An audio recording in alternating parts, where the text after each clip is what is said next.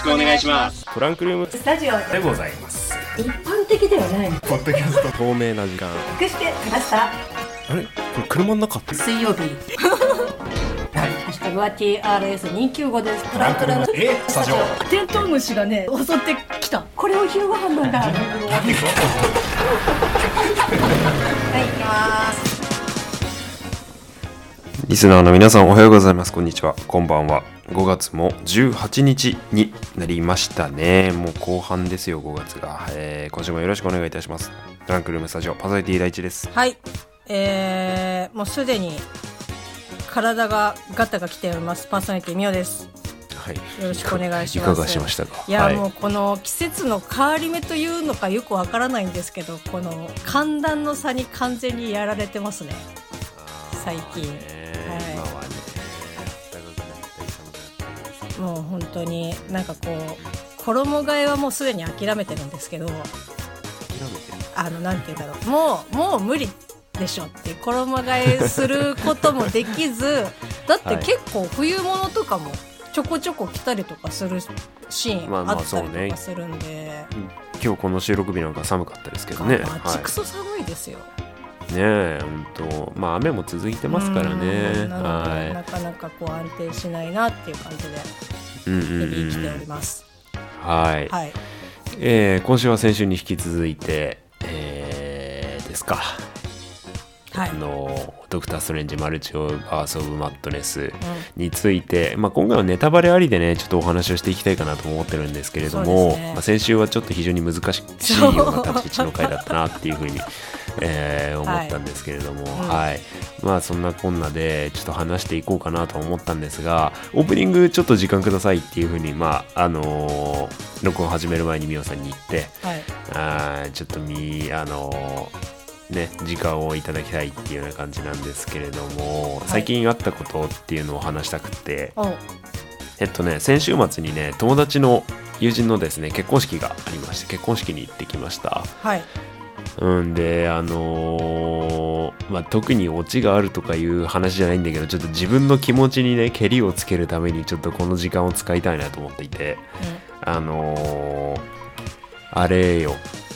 あのーまあ、こういうご時世コロナになっちゃって、うん。あのー複数回延期を重ねてやっとこさこううん。あのー式ができたっていうような感じで非常に感動したしあのーその場に入れることにもね非常に光栄だなっていうふうに思ったんですけれどもあのーまあまあまあまあとにかくいい式だったのよ。でまあその今回招待していただあの新郎さんに招待していただいたんですけれども、うん。あのその方も僕の結婚式来ていただいててあのまあそこからのつながりを持ってくれたことにも感謝ですし、うん。でまたなんだろうなゲストとして招かれる中でその他のゲストの方ともねこう自分の友達になの人とも顔を合わせることができて非常に楽しい時間だったんですけれどもあの何式が終わって二次会があってまあこうみんなで飲み行ったわけですよ。う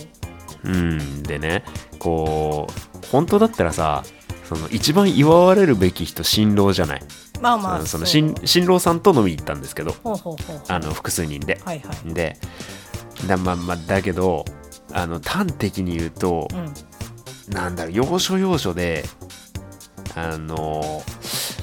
自分の話出ちゃうんですよね僕。ああ大地先生のえ自身の話がってことですか？そういやしかも俺からね俺からね。あーなるほどなるほど。の俺の時はこうだったなとかあー。の記憶が巡り巡ってなるほど懐かしいですね。ううん。ん。うん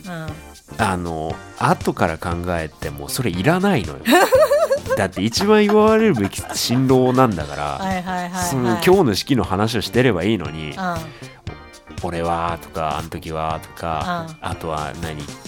今日この会場撮るの大変だったんじゃないですかとかちょっと変な上から目線が入あーはいはいはいはいったりだとかもうね本当にマジで使えないゲストだなって思った。本当にね反省してますいやだからね、このラジオはその新郎の耳には届かないだろうけどあの僕はいわゆるだけの気持ちをとりあえず個人的に連絡をしたつもりなんであのこの場で言うのは前になっちゃうけどおめでとうとそしてごめんねっていうことを伝えないかなと思ってます。はい反省はここまで。5月18日のトランクルームスタジオパーソナリティ第一です。はい、えー、その気持ちはちょっとわかるぞ、パーソナリティミオです。うーん。まあでもねあの、こう、私もそうですし、大地先生も、こう、結婚式というものを、まあ体験、えっ、と、したと思うんですけど、はいはいはい、まあやっぱ正直ね、あの、大変だったと思うんですよ。うん。こう準備とかね、うん。そういうのとか。うん。なので、当日振り返ってみると、もし私がそういったことを言われたとしても、多分記憶に残ってねえだろうなっていうぐらい、あの、うんもう怒涛のように、やっと終わった、みたいな感じだと思うんで、うんまあまあ、うんそんなになんか気にしなくていいのかなっていうふうに思いつつも、まあ気にしてしまう気持ちもわからんでもない。まあね、うんうんはい。まあそんな感じでございます。はい非常にあの幸せな時間を過ごせて、はいえー過ごさせてもらってうん光栄でございました。はいはい。で、ドクター・ストレンジですよ、今週は。うん。はいやー先週ね、えー本当なんかこう軽い気持ちで、とりあえずネタバレなしでみたいな感じで、こうまあ見立てほやほやだったしね、ん話したいっていうのはあったの、うんからね。うんだけど意外とネタバレなしっていうと、こう、こうもなんかこう、話しづらいのかなっていう感じでしたけど。はい。はい。事前にやっぱ何も組み立ててなかったっていうのもあるんですけど、うん、まあ、あの改めて、えーご注意、注意喚起ですけれども、皆さんにネタバレありきで話しますので、はいよろしくお願いします。はい。じゃあどうしますか？感想からお互いポンポン言いますか？そうですね。まあなんかちょっと、えーっと、最近仕入れた情報として、まあここ、ちょっと映画とは関係ない、内容とは関係ないんだけど、はい。こう私と大地君って、まあ、ディズニープラスに入っていてこう、ワンダービジョンを見ていてっていうのでドクター・ストレンジ今回、えっと見に行ってると思うんですけどはい。こう職場でその、えうんマーベルの映画は見てるけどこのディズニープラスに入ってなくて、ワンダービジョンを見てないっていう子が、うんうんうんうんあ実はちょっと見に行ってきたんですよねっていう話をちょっと聞く機会があって。うんうん。まあ、ぶっちゃけなんかどうだったっていうこうやっぱり、うんうん。ワンダービジョン割とキーポイントになってるっていうことだったから、わかるかどうかっていうのがちょっと気になってたんだけどなんかね、うん。意外となんか、まあ、うん。なんとなく分かりましたみたいな感じでこう言っていたので、なんか私たちが思ってるよりも、その、ワンダービジョンを、まあ、あの、ね、多少調べていったとは言ってましたけど、うんうんうんこううん全然こう見てない状態でも、まあまあなん、なんとなくっていう感じでいけるんだなっていうことはいはいはいまあ今回まあまあまあ分かったっていう感じで。うんまあ結構今回、まあ2時間9分だっけ ?2 時間10分だっけ、ちょっと、まああの、マルチバースっていう、まあ他の世界を扱う作品にしては随分と、まあすっきりまとめたなっていうような感じなんですけど、そうですねその、カット前は2時間40分っていう長丁場だったみたいで、あの、まあその部分でワンダービジョンの保管はされていたのかなっていうような感じですけど、切るとこ切ってシンプルに仕上げて、これどうですかっていう感じうんが、まあ映画見ても伺えたんで、まあ、あの、んちょっとまあこの継承は良くないのかもしれないけど、あのディズニープラスの会員ではないあの MCU ファンの無課金税と言いましょうか。あのこれは別にあのなんて言うんだろうバカにする意味はなくてあのねディズニープラス入ってない方がのあの MC ファンでもまあそのようなところに行けたのはある種のこう今まで何十年もや何十年じゃないか、まあ、シリーズを重ねてきたある種のこうなんだろうなこう成果というか、うん。集大成というか、うんうん。うん一つの形としてまあ成り立っているのはすごいことなんじゃないかなっていうふうにうん。思いますけどね。うん。うんうんうんはい。まあワンダービジョンを経て、うん。まあ、僕らははい。マルチバース・オブ・マットネスはいを目の当たりにしたわけですけれども、はミオさんからいきますか。じゃあ、そうですか。まあ本当に私の場合、ただただ感情論みたいな感じになってしまうんですけど、うんうんうんうんまあこうね、何回も言いますけど、こう、ワンダービジョンを、えっと、見ての、まあうんドクター・ストレンジっていうことで、うん。まあちょっと正直ね、えっと、ワンダーサイドの気持ちが、うん。こうしんどくて、まあそうだね。まあ、こううん今後長い目で見て、まあ、こうもろもろねあの展開行為にもしかしたらしていくんじゃないかなみたいな要素は今回散りばめられてましたけど、うんうまあ、それでも本当に長いスパンになるかもしれない中で、うんワンダの扱いがなんかこうあのいい意味でひどいなっていうまあ感じ、ね。うんうんうん。今までの MCU 作品も見つつワンダービジョンも見つつ、えっと、今回の言ったらそのワンダービジョンのその後の、えっと、ワンダにドクストはなるわけなんで、そうだね。うん。ちょっと結構精神的にこう救いがないっていう感じでまあね、ワンダの扱いとしては救いがないような形で、まあ。僕もある種ひとひねりあると思ってたんですよ。そのワンダを操る何かがいるのか、ワンダはもうそもそもヴィランではないのかっていうような予想を立ててたんですけど、うん。ワンダがヴィランというようなことですね。うん、それはまあそれでもう本当にあのーさっきも言ったけどその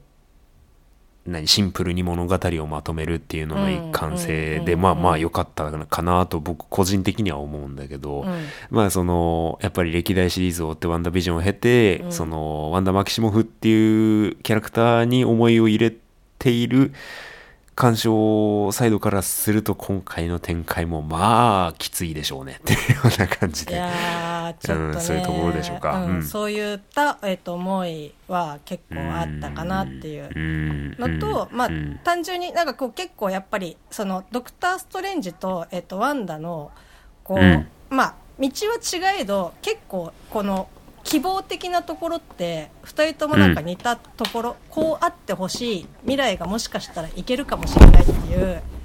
こう思いがある中でこうすごい対照的だったなっていう感じ。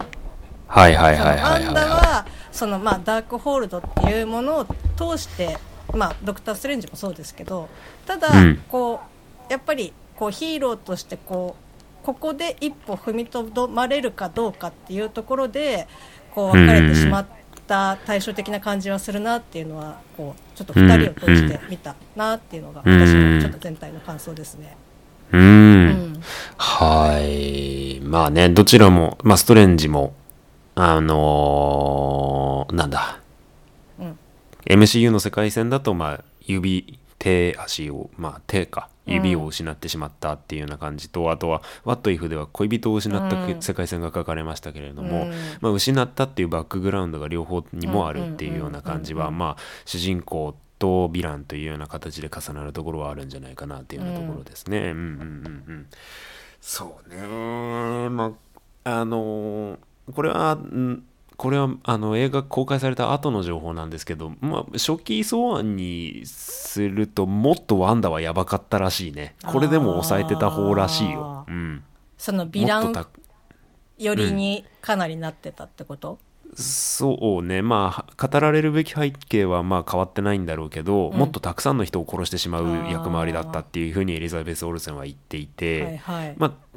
まあ多分そういう発言から察するに、まあ、物語中も出てきましたけど、まあ、多分もうどっかの世界をインカージョンしちゃってるんだろうね。丸ごと潰しちゃったっていうような感じにはなってるのかもしれない、うん。もう歯止めが効かないというか。歯止めは効かない、うんまあね目的のために手段を選ばなくなってしまっているっていうような、うん、形かな、うん。うん。っていうようなことがあるみたいだったんですけれどもね、うん。はい。うんうんうんうん大地君的にはこう見たこう、まあ、感想というか。はい、もうストーリーに関しては、うん。もう正直、あのーその無課金税ディズニープラスを見てないよっていう方をまあ完璧に置いてきぼりにしない作りにはしつつもなんていうか無駄な部分を極力そぎ落としたのはいいと思います。すごい、うんうん。すごいすっきりして見やすかったし、うん。見てて疲れないし、うん。あのーテンポもいいっていうようなところはいろんな、うん、いいあのいいテンポもいいっていうのはいろんなところで言われてると思うんだけど、はい。あのーまあ今回もアメージング・スパイダーマンじゃないや、えっ、と、スパイダーマンノーウェイホームから続く、まあ、マルチバースものっていうことで、うん。まあ公開前もそうでしたけど、サプライズがまあ期待されていたじゃないですか。はいはい。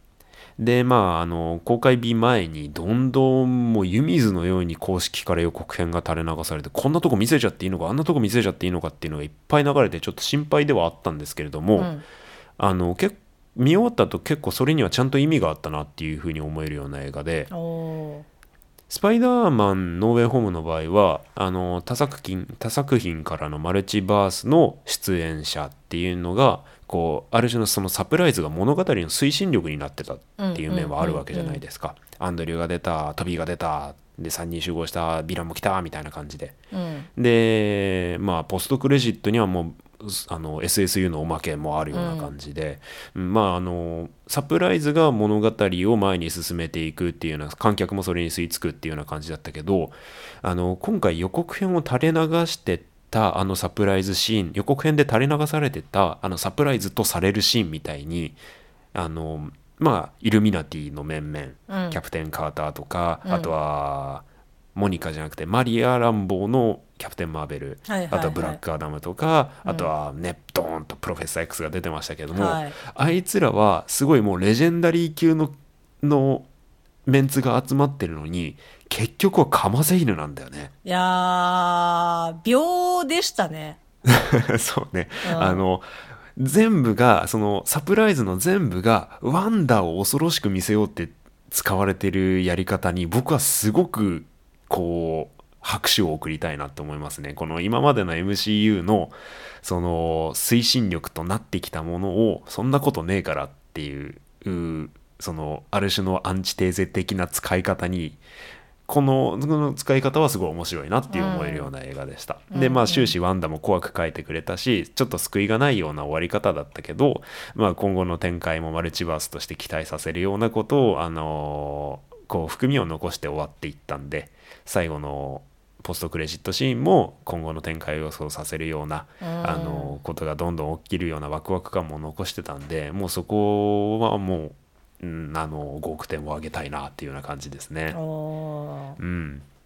はい。まあそんな感じかな。あとは音楽が好きなんだよね。ダニー・エルフワン、今回音楽やってますけど、はいあの結構ディズニー作品関わってる人で、うんうんあの結構音楽も注目できたんで、まあ音楽もいいでしょう。役者さんもベネディクト・カンバーバッチもエリザベス・オルセンも、あとはソチ・ゴメスもいいでしょう。うん。あとベネディクトもいいでしょう。もう悪い点がないんだよね。あのっていうような感じ、そうねうん、しっかりあのなんだろう侍未版の資料の腹渡感も出てるしお化け屋敷感みたいなのもすごいしあとはもう本当多分カットされたその2時間40分のあの元のカット前のマルチバース・オブ・マットネスはもっと用語に対する説明とかワンダービジョンの説明とかがあったんだと思うけどうん、まあそれもちょっとあのーディレクターズカット的なことでソフトでねリリースしたら見てみたいなっていうような感じでしたね。うんうんうんうん。うん。うん。いやーうんあとは細かいところを話しちゃうと止まんなくなっちゃうから、うんとりあえずなんかいいや。あー。まあでもなんか本当に、まあなんかドクター・ストレンジならではの、こう、まあインセプションみたいな感じのこう描写とかも、まあこう見れたりとか、まあこう、ワンダがこう、襲撃してくる時とかも、もう、もはや、なんかこう人ではなくなってしまっている感とかっていう。そうね。もう完璧ゾンビだったよね、あの時はね。とかっていうのも、んんまあなんか映像的に、まあかっこいいなっていうふうにまあ思ったし、うん。あと何？こうドリームウォークドリームウォーク。うん。を,、をしてる時のなんかこういわゆるそのもう一人の世界のワンダうんうんうんーを通して、こうイルミナイルミナティとこう戦っている時も、もうなんかこうそのワンダーすごいボロボロになってるけどでもこう進んでいくみたいな感じとかも、うん。なんかああいったこう描き方っていうかこう単純にこう絵的にかっこいいなっていうふうにうん面白いなっていうふうに思って、うん見応えは確かにあるしこれだけなんか情報がなんかもう錯綜しそうななんかこうすっきりできるっていうのはやっぱすごいんだなっていうふうに。うんうんそうね、まああともう物語的に気になるのはあとダークホールドのことかなっていうような感じですけどあー。まあ今回は何もねあんまり語られませんでしたけれども、うん。まあアガサがね、えっとあるので、まあ、ちょっとそこでね。語られたりするのかなっていうちょっと期待感はありますけど、まあ、ワンダービジョンのメインヴィランとして登場したアガサ・ハークネスですけれども、まあ、物語上ではワンダのこう魔法にかけられてウエストビューでまあ、愉快なおばちゃんのまま今のところ暮らしているっていうような感じでしょうか、まあでも今回ワンダが死んだんでね。あのーアガサの呪いが解けてるのでまあ、アガサ単独のね、うん。あのドラマシリーズも予告されてるんで今後アガサが復活してもしかしたらまあ多分十中八九ワンダは復活するので、あのーまあその分ねなんか物語も拡張されるのかっていうのとあとはポストクレジットでシャーリーズ・セロンが出てきましたね。あはい。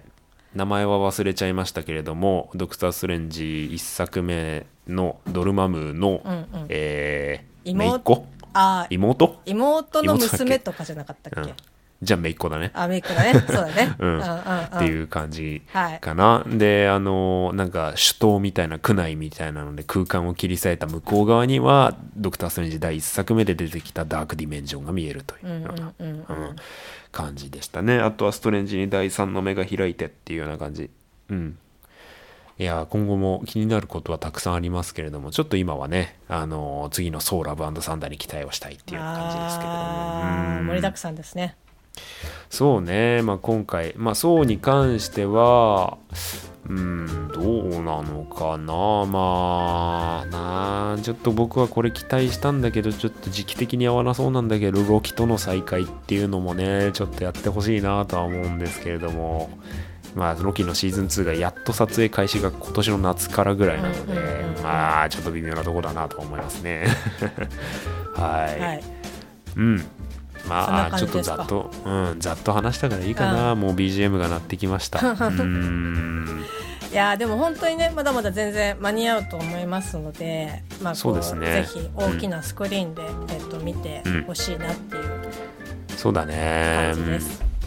はい、はい。あの映像はね、あのーすごい綺麗なところが多いので、別世界のその別ユニバースのニューヨークっていうのを綺麗な映像で見てもらいたいなっていうような感じですね。はい。はい。じゃあまあトランクルームスタジオとしてはまあうんドクター・ストレンジ・マルチ・オブ・アース・オブ・マットネスこれにて以上ということでありがとうございすます。ありがとうございます、はい。ちょっとねあとね劇場公開のものに関してはシングルドラマも見たいですね。あとあーはい。は、あとはあれ。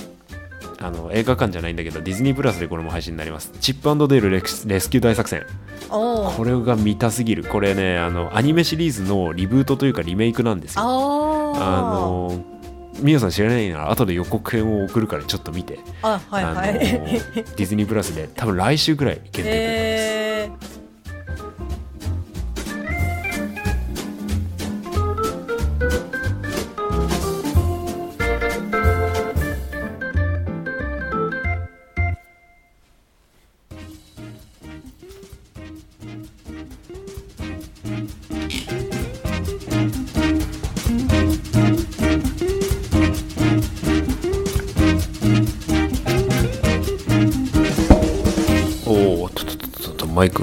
当たってしまった。お疲れ様でした、はいえートランクルームスタジオでございました、えっとですね今週先週は iPad で撮っておりましたが今週は iPad での収録を諦めて普通にパソコンで撮っております。ーはい。あの iPad で試行錯誤するよりですねパソコンの中のパーツをもう入れ替えた方がいいんじゃないかということで、うん。あの先週から試行錯誤しておりまして、うん。えーまあ多少なりともスムーズに動くようにはなったのでパソコンで収録しているんですけれどもあのですねパソコンの中に入っていたピクチャー写真のフォルダーがですねあの僕の手違いで全部消えてしまいまして。はい、非常にちょっと今ねテンションが下がっております。あのなんだろう写真今までの思い出と引き換えに快適に動くパソコンを手に入れたよまあちょっとねいろいろあの、はい。パーツを買いつつえっ、とまあ頑張っていただければな。ちょっとねあのふ あのお聞き苦しいところがないようにしたいので、はい、皆様もちょっとお付き合いをいただければなと思っております。はい。まあ、今週はこんな感じであお便り募集して、はい。あ何ですか？すいません。一応ですね私事なんですけど、えっ、とこの配信をもってですねえっ、とはい36歳になりました、かあそうじゃん。でごめん忘れた、まああのちょっとね今後はこうまあ二人でもう体元気に頑張ってはい。過ごしていければなと病気をせずにね。はい。思っておりますので今後ともよろしくお願いします。ありがとうございます。あーそっか 絶対忘れてたやろ。ー焦った。はい。全然36か。全然36です。頑張りましょう。頑張りましょう。はい